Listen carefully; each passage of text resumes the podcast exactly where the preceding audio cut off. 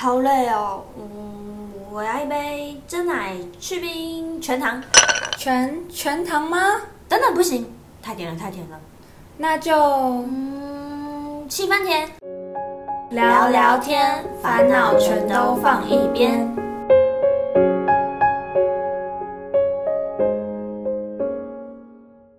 七分甜聊聊天，烦恼全都放一边。欢迎收听今天的节目，我是 Ruby。我是 Elsa。大学有三宝：打工、恋爱没烦恼。大学打工不止口袋饱饱，精神也要饱饱。没错，这集要跟大家分享我们的大学打工经验，大学打工全攻略来啦！我记得之前有听 Ruby 说过，你大学有三年都在补习班，而且你有很多的打工经验。那你在补习班有没有什么有趣的事情啊？嗯，补习班哦，去补习班主要是因为我高中就是也是一个就是补习孩童啦。那时候升大学还没什么事情，那个暑假想说哦，好吧，感觉要去赚个钱之类的啊，不会填一零四啊，不用电脑，履历啊，好难。那最贴心的就是补习班喽，嗯那就去问一下，因为就问一下这样子。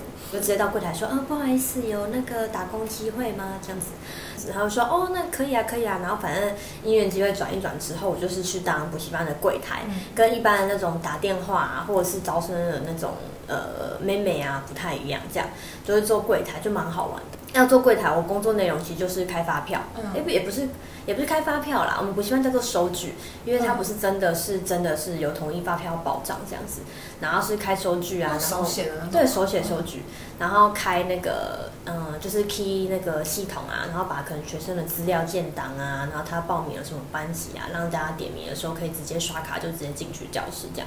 然后有时候可能要帮忙做一些杂事啊，就是其实柜台就打杂啦。然后可能弄一下，可能有时候会有招生的资讯啊，帮忙发干嘛的。那最重要的话就是接听电话，所以其实我觉得就是也没有说到三年啦，补习班我大概做了两年左右吧，两年多这样子，对吧、然后就是有点培养那个时候的口条吧，就可能讲话啊，或是临场应变，因为其实有一些家长直接来补习班啊，嗯问一些课程啊、规划之类的，对，就会可能要稍微带到一点点。然后也有可能在招生的时候，就是跟家长推荐说，哎，那小朋友可以上什么课为主？这样，当然我们不是需要没有业绩压力，也不用拉招生，就稍微推荐一下，哦，有一个国文课有没有家暴啊之类的，就这样而已。但是如果细讲内容的话，就如果就是家长有兴趣的话，再跟他讲。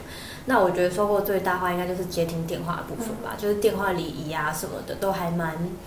算是比同龄年龄层还要再稍微熟悉一点，我应该就是稍微可以这样说明这样。然后因为我带的是大补习班，所以其实电话量蛮大的，然后整个训练量啊都还蛮够，然后跟家长的应对进退的啊什么的都还不错这样。所以我觉得，哎，比起那种可能接听电话的电访啊，或者是要出去跑招生啊的那一种啊，就相对来说没有那么辛苦，而且我们是坐着。哦，所以你就是主要还是处理柜台的事务，对，就是比较行政的事务这样子。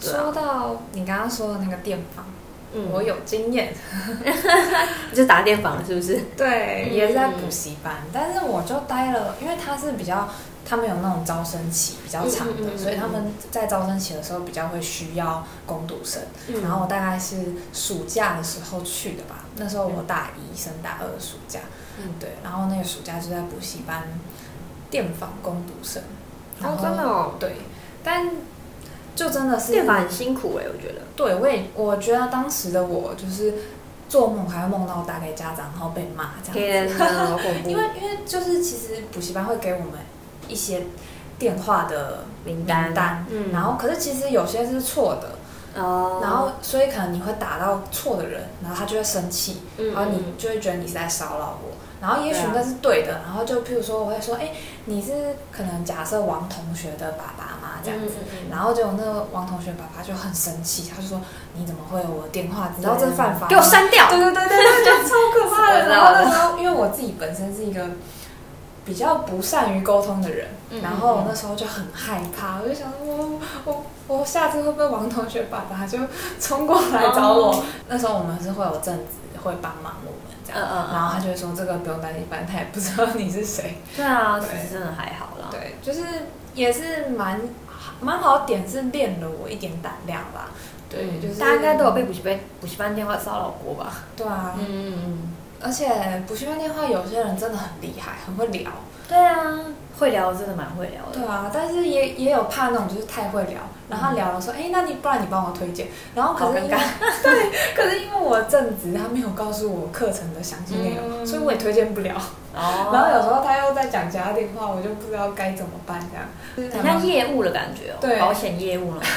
嗯，对，就是一个蛮有趣的经验。嗯，对，然后我那时候我觉得就是蛮蛮好玩的，但是因为打电话其实那个是不知道是因为那个声音太大还是怎么样，然后耳朵就痛了还蛮久的。真假？你打太多电话，对，就是一上班就打电话。对啊，就一个礼拜有时候打了六七个小，呃，不一一天打六七个小时，可能就早、早上晚上蛮长的对，嗯然后就是耳朵就很痛，然后我还那阵子还发烧，哈，打电话打到发烧是不是？然后发烧跟感冒那样，我不知道有没有关系。确定不是补习班冷气太冷？对耶对啊，哎因为冷气超爆冷的，那可能就是因为冷气太冷，然后耳朵也在痛，对然啊，后就双重夹击，我就发烧了。好好笑，是蛮好笑的。我在柜台的话，主要就是因为怕收错钱，然后有时候我们发，因为大家那个什么或者什么核爆优惠啊，啊，基本上因为补习班钱啊都是基本上都是呃五百一千起跳，所以每次如果收错钱就是罚钱就是要五百一千起跳罚，真的是蛮恐怖。然后尤其是在那个高三的时候，大家不都会讲那种一整年的学费，然后一个几万吗？对，然后一个一个家长也许会讲到八万、十万这样，然后还有那个点钞机，嗯。但是我们点钞机点过还是要手点，然后是一二三四五六七八点到八十这样，那想说 OK 手就是会有抽筋的状况，像开收据这种啊，其实感觉好像很简单，但其实我觉得真的是有一定的门槛，应该开了大概半年还会有错，对，就是本人比较粗心一点这样子。然后就会遇到很多很荒谬的同学们，就说：“嗯，老师，老师，你你有没有什么什么什么之类的？这个你会不会这样子？”然后因为有些我们补习班、大补习班，他还有一些国小生，有些暑假的时候，他们想说：“老师，老师，你看我今天穿的粉红色 T 恤。”这种就觉得 OK，我现在很忙，没有空理你这样。托儿所。有一点，有一点像说你去找那个谁谁谁，不要来找我这样子。当然也会有很多很荒谬嗯来破口大骂的家长，这样为什么我成绩没有进步？你们不是说怎样怎样怎样怎样之类的吗？我想说，Hello，那不是老师不会教啊，有些人就是有进步，就是你小孩自己不学好，对吧？就是补习班碰到这种的话，你们会怎么回回复啊？哦，我们柜台呢，通常就是请那个班导师来处理，哦，对啊，就是避免这个灾害了。那有时候那个家长比较不清楚，他一进来破口大骂就是柜台，就很像是第一线的门面的感觉。嗯对对对对所以要有很足够的抗压能力。就是要冷静，然后面对那种很恐怖的家长，嗯然后就是稍微冷静处理，然后想说哦，他到底想要干嘛？他需要什么类型东西，这样就好。感觉补习班应该是大学生蛮多人会选择的一个打工方式。对啊，就是嗯蛮蛮直观的吧，尤其是从高中上来的学生们。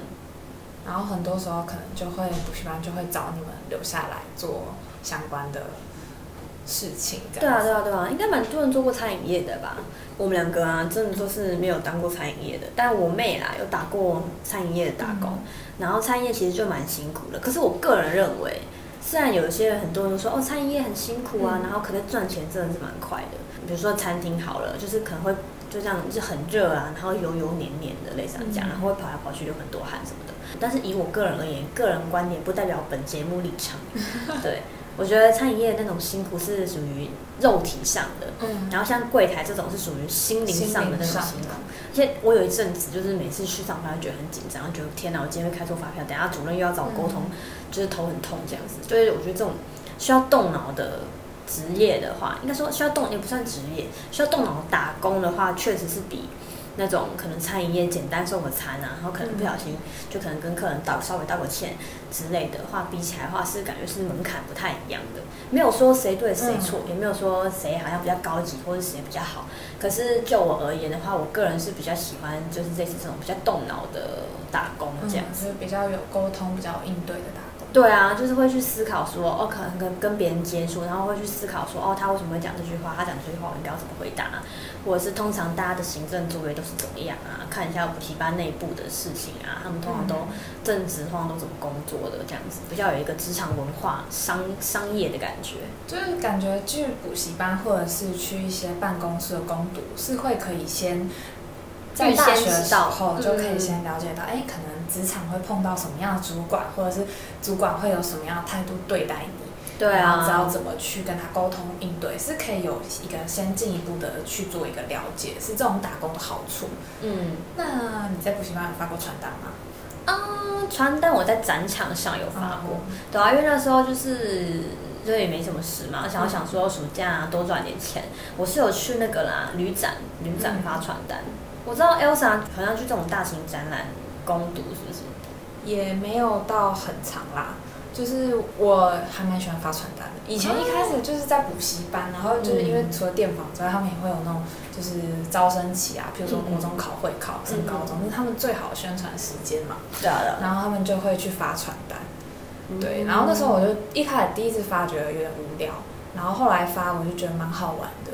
啊，我还是觉得好热哦，因为我柜台有时候也需要去支援，你知道吗？然后就想说，哦，反正我也没事啊，另外有薪水啊，有早餐，好了，去一下对。，我也我也会去发，然后后来就是也有去过展场，但是我展场是比较多是以主办单位的角度，就是我都是去应征那种什么叉叉展览公司，然后他们办了可能什么妇妇幼展啊，然后宠物展啊那种类型的展览，哦那种消费型展览的主办单位发票的工读生。但是我觉得那种很难找哎、就是对感觉好像他是不是要有一些关系才有办法做应征？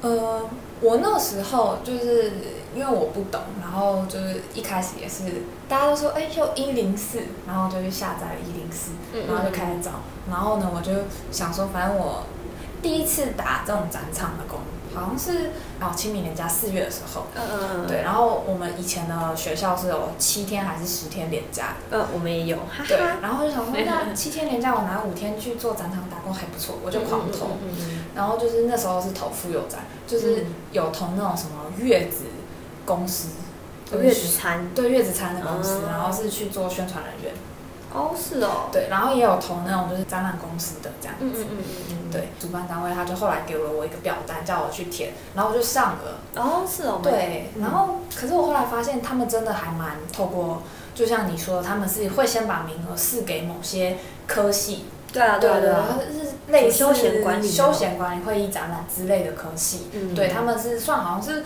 我那时候听对我听那边哦。的其他的工读生说，是有点类似他们的实习活动，就是他们实习就是到展场去当这样的工读生，嗯，对，让他们去训练这样。所以我那时候算是可能因为那个展览需要四五十个工读生，所以我可能是刚好运气补好，到这样，对我有替补到，因为他们可能人数不够，所以嗯才有机会第一次去那个展场当工读生，那就蛮有趣的。因为我第一次碰到的时候就是清明年假，嗯，然后会不会很多人啊？哦，人有够多，嗯，那钱也蛮多。double 对不对？对，因为他们哦符合劳基法的 double 两天 double，、但我就觉得嗯运气还蛮好。可是那两天就是真的很累，因为连假都是嗯，很多人然后那种就是妇幼感都是会有很多妈妈们。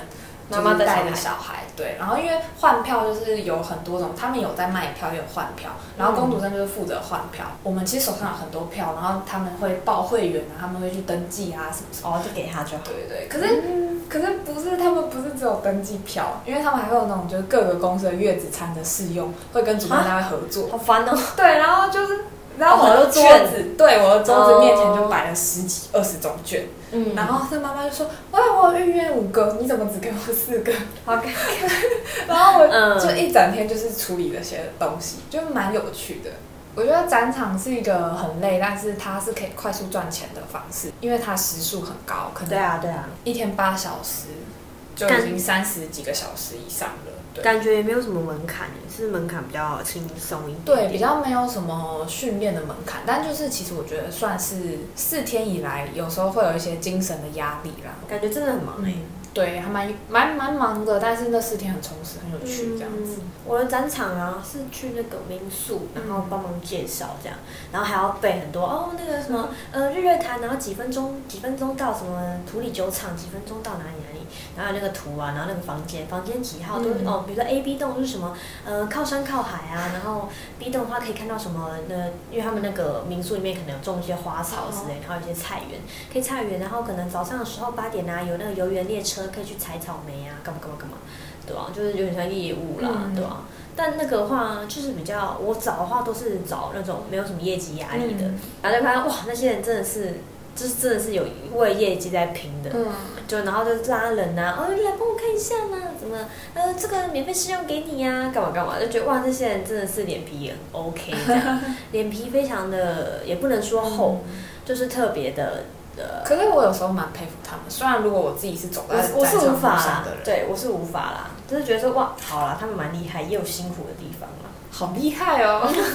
有时候有时候我会觉得他这么辛苦，嗯嗯就譬如说他按个赞什么，我就一定会帮他按赞，甚至哦他要给我什么礼品的时候，我就说不用了，不用了。哦，然后我再好好回去再把它笑按回来，因为我就觉得他当下需要那个业绩啊，哦我还是给他点面子，但是蛮好笑的。除了这些啊，可能比较一般的打工以外啊，大家可能到了大三、大四应该都会找实习为主吧。嗯，嗯，你自己有找什么特别的实习吗？或是什么特别的打工经验之类的？实习吗？对啊，实习不算有很正式的实习，但是之前有去过，就是类似电视台办那种一个月的实习营队。嗯对对对，然后那个其实也蛮蛮推荐大家可以去找一些，我记得是公视的实习营队，哦。然后它是蛮有名的，就是每年都蛮有名的，嗯嗯嗯嗯。对，然后它是比较偏公民记者类的，然后就这种实习有薪水吗？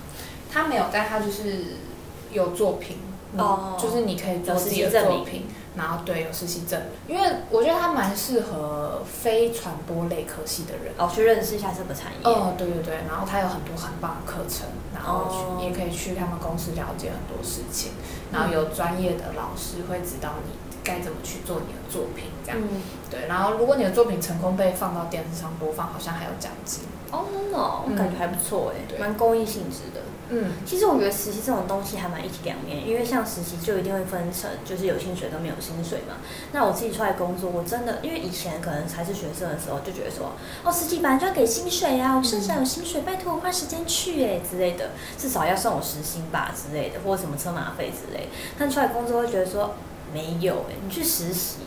是你去，就是像我们这种什么都不懂的小朋友，然后去，然后去某一个公司实习，然后人家还要正职，可能还要花时间、花精力帮你想对啊，帮你想你要规划什么课程，然后你大概要每天都要跟你讲什么东西，然后准备一个空间给你，还要特别挪出他个人的时间来教你什么的，根本就是没有薪水是应该的吧？我之后出来上班就会觉得啊，嗯。嗯，嗯，但如果今天的实习是属于那一种就是比较事务型的工作，嗯。那确实有点像打工，我就觉得哦，可能真的是算实习也还 OK 这样子。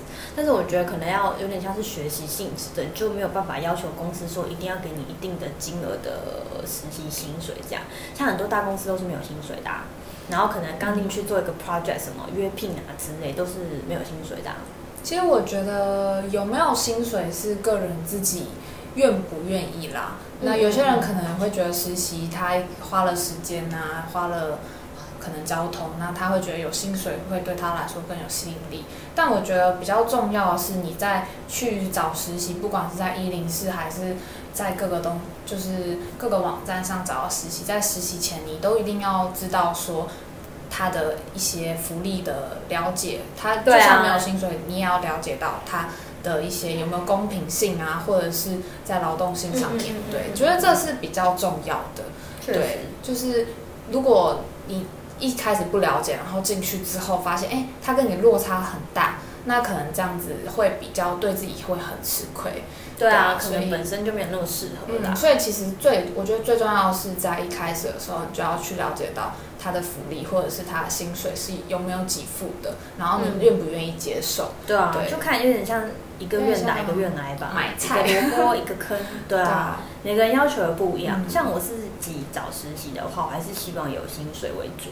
那如果今天我可能是去，比如说澳美啊，大的广告公司，或者是什么大的电视台啊、三立啊，或者是公司之类的，我可能会觉得说，哦，没关系，那我今天就是以一个见习的身份去看一下这些企业之类的，就很像是企业参访、企业观摩的感觉。我获得的收获是。没有薪水也 OK，嗯但我可能说是一般的公司行好之类，我就觉得说，啊，我花时间，那我应该还是可以小有收获吧，这样子，毕竟也就真的有把时间栽在里面，这样子，嗯对啊，那其实我觉得实习跟打工还是有一点点不太一样啦。对啊，对啊，确实。那工读生呢，跟实习生做的事情其实都蛮不相同的。实习生基本上就是，嗯，因为像我自己现在出来工作，我们公司也有开实习机会，那基本上就是会希望有点像是。我们在门槛上就会提的比较高，会希望说哦，这个实习生未来是可以培育，也许可以成为公司正职，或是公司内部的成员之类的。那像公读生就是哦没有啦，他就是教他一些无为不为，他只要可以用，堪用即可。所以我们门槛其实不会拉到那么高。就是我觉得哦，你今天挂的身份是实习生跟公读生最大的差别。虽然听起来好像都一样，但其实是完全不同的。找人的方向啊，跟我们需要的人才其实有点不太相同。嗯嗯嗯嗯，在态度上这样子，对啊，要做的事情也不太一样。对，但嗯，刚刚讲了补习班，然后也讲了一些比较常见的展场的一个攻读生，嗯，打工类型。那还有一种就是比较偏办公室的，嗯嗯，或者是比较偏职场向，就是可能会跟自己科系或者是跟自己做的事情有关的。那你有没有相关的经验？实习的话，我之前是有在去一个是居家品牌，然后我是做行销部实习，因为我自己是念统计嘛，然后跟商业啊、商学院、管理学院有一点相关。那其实不太知道说哦什么是行销之类的，就想说哦听起来好像蛮好玩的哦，然后就去试试看这样子，对啊。然后目前也是做类似像。呃，也是做这个领域的工作，这样就实习比较像是你进入职场前一个前哨战的感觉，你可以去碰碰看，说哦你喜不喜欢之类的。那像跟我同学的实习生，我们现在当然也有在联络。那我们是属于不同领域的人，他是念国贸的，那他也是来就是新加坡做实习，但他现在也是做因为像是船业吧，造海运，他做海运的。对他做海运，然后也是有点像是国际贸易贸易相关，就是他做了行销部实习之后，就发现哦，他好像不太喜欢，就有点像是我觉得实习比较像是你去试探说哦，这个东西你到底喜不喜欢，有没有兴趣？对啊，然后去真的去触碰一下说这个领域这样子，因为其实像我自己念商学院，然后管理学院，我还有待在电台，然后所以对媒体啊传播也有一点点。广告啊，也有一点点认识这样子，但是不太知道说哦，他们其实具体来说，真的是走什么样的嗯方向，然后未来真的具体要做什么？那去实习去别的企业看看啊，其实都可以比较具体知道说哦，自己未来可能工作内容啊，或工作性质是长什么样子，这个这个行业的职场文化大概是怎样？嗯嗯，我觉得去实习有点像是体验一下商业性吧，就是知道说哦，职场啊，然后商业行为啊，都是怎么样做运作的这样子。所以其实，在实习上是可以更实际的去了解整体的运作，相较于攻读生。对啊，对啊，对啊，对啊。但嗯，其实我觉得在大学的打工期间呢，更多的可以去了解一个产业的特性，即使你只是个攻读生。嗯嗯。对，因为像我之前，那我在大四升硕一的这个期间，然后包含到硕一整年。我就是总共在一间商业杂志当攻读生，当了一年半。其实因为我以前就是对媒体很有兴趣嘛，然后呃，我本身是经济系的，所以我自己对商学，然后对于一些各种新闻都很有兴趣。然后那时候就进了一间偏商业杂志的公司去做打工。就是他打工呢，其实我学到很多，因为我是做数位编辑类的，对对对，那。更多的是，虽然我做的东西可能比较偏一成不变，就是没有像你刚刚说，可能可以参与什么专案啊，参与什么活动去做策划，可我可以去了解到他们平常是怎么运作的。嗯嗯。因为我们要做的就是他们每天会去上架的文章的整理。嗯嗯。对，然后还有包含他们的一些数据，会去做了解。嗯。没有到完全分析，可是我们从后台数据要去做一些小整理，就也有这个过程。对。然后还有一些。呃，Google 的广告的一个设放吗？设立就是它会告诉我们要做什么，然后我们就是怎么去操作那些。对，但虽然在在这个过程中，我们都没有任何的决策能力跟就是决策的一个过程，嗯，但是我可以很清楚的了解，哎，他们是怎么运作的，因为我们就是攻读生嘛，嗯，但是我觉得在大学的时候还蛮重要的能力是思考的能力，嗯嗯嗯嗯。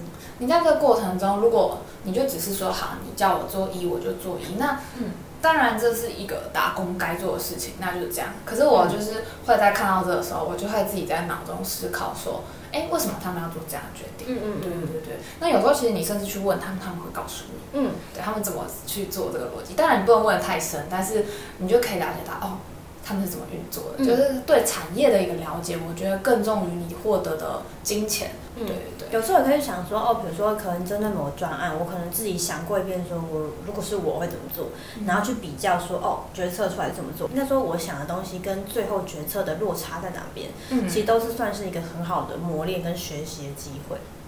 对，然后包含像是我们也要做一些 IG 的一些文吗？对贴文然后文案也可以了解到他们是怎么去做一个运作，他们是怎么去思考他们的贴文。然后甚至即使我们不用写，我们只要上架，我就看到他的贴文，就是多一次学习的机会，因为平常不会去看。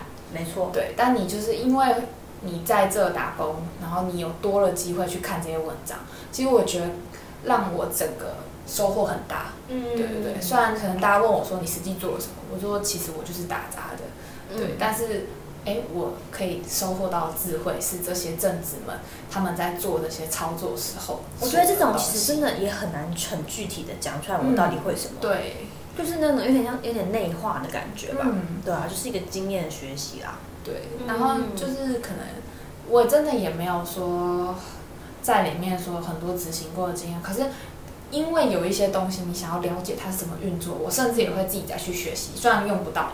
更多的时候是自己的醒悟，或者是自己的一个内化的过程，这也是一个我觉得大学打工还蛮重要的一个点。对啊，应该说自己自身对于工作的态度吧。嗯，那其实我们今天讲了那么多打工啊相关的东西啊，到底要去哪里找啊？有没有什么管道是可以提供一下听众朋友找管找一下实习或者找打工比较容易上手的地方？我自己啊最常看到就是一零四，嗯嗯嗯嗯，对，然后 FB 的广告哦，我其实觉得嗯 FB 的那个推播的那个那个连接还蛮厉害的，非常精准，像是我投了很多财力。最近想要美甲，嗯，然后我就一直看到美甲广告，对呀、然后美发就一直看到美发广告，对啊，化妆就一直看到化妆品广告。嗯，对所以说一零四 FB 广告，还有一些社团吧，什么打工人那种，嗯都还蛮还蛮多，就是有各种有打工，然后也有实习的，嗯嗯嗯。讲到实习最多应该是那个 Blink，对，另和那个布告栏。栏，对对对对，他们的网站上非常的多，而且不只有实习，也有很多打工的。嗯，我觉得他们最主要多做的地方应该是实习比较多，然后他们实习大部分都是属于大规模大公司，比如说奥美啊，然后或是你想要去立可人事啊之类，或是可能长隆海运啊这种比较大型的公司，它其实都有蛮多实习机会，是会投在这个网站上面的。还有那个一些履历的一些求职平台也蛮多机会的。嗯嗯嗯对对啊，大家其实像我真的真的是有心，就其实真的是可以找到，不要说什么哦实习找不到，我找不到打工。我告诉你，打没有找到打工，就是哪一间店，那时候不是什么真人拿你履历，直接说哎，我想要找有这个机会，直接去了就好了，就跟你去补习班。Yes，就是就打个电话问一下说，不好意思，有没有在找人？其实大家都会有一些机会可以把人都认识。其实学校还蛮多学校的一些布告栏，就是学校实体布告栏，学校里面是有非常多的实习跟打工的机会。对啊，也有很多是那种啊，学校的那种异业合作，或者是线下合作。对啊，实习有些真的会推波哎、真的觉得其实学校的资源还蛮多的。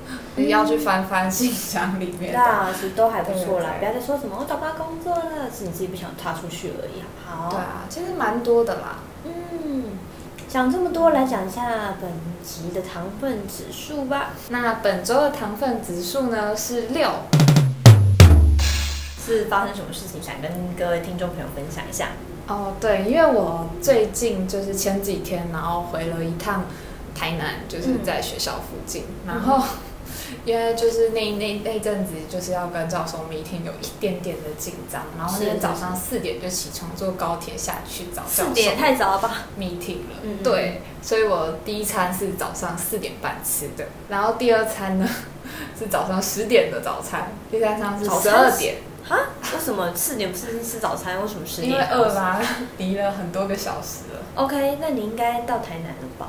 对，十点到台南吃了，十点到台南？呃八点就到台南，哦哦然后十点吃了一顿，哦然后十二点再吃一顿中餐对，然后该不会有吃晚餐吧？对，晚上六点再吃一顿晚餐，而且、哦而且我中餐是吃定时，就一大份多，是不是？然后晚上吃竹煎，好的，谢谢，真是大食怪。对我的心情愉悦。然后我这周的一句话呢，就叫做一天吃四餐，胖胖胖。真的是蛮胖的，但是最近 Elsa 真的是暴瘦，没有，我这礼拜胖了一公斤。OK，谢谢。OK，谢谢，下一半还是会瘦回来的。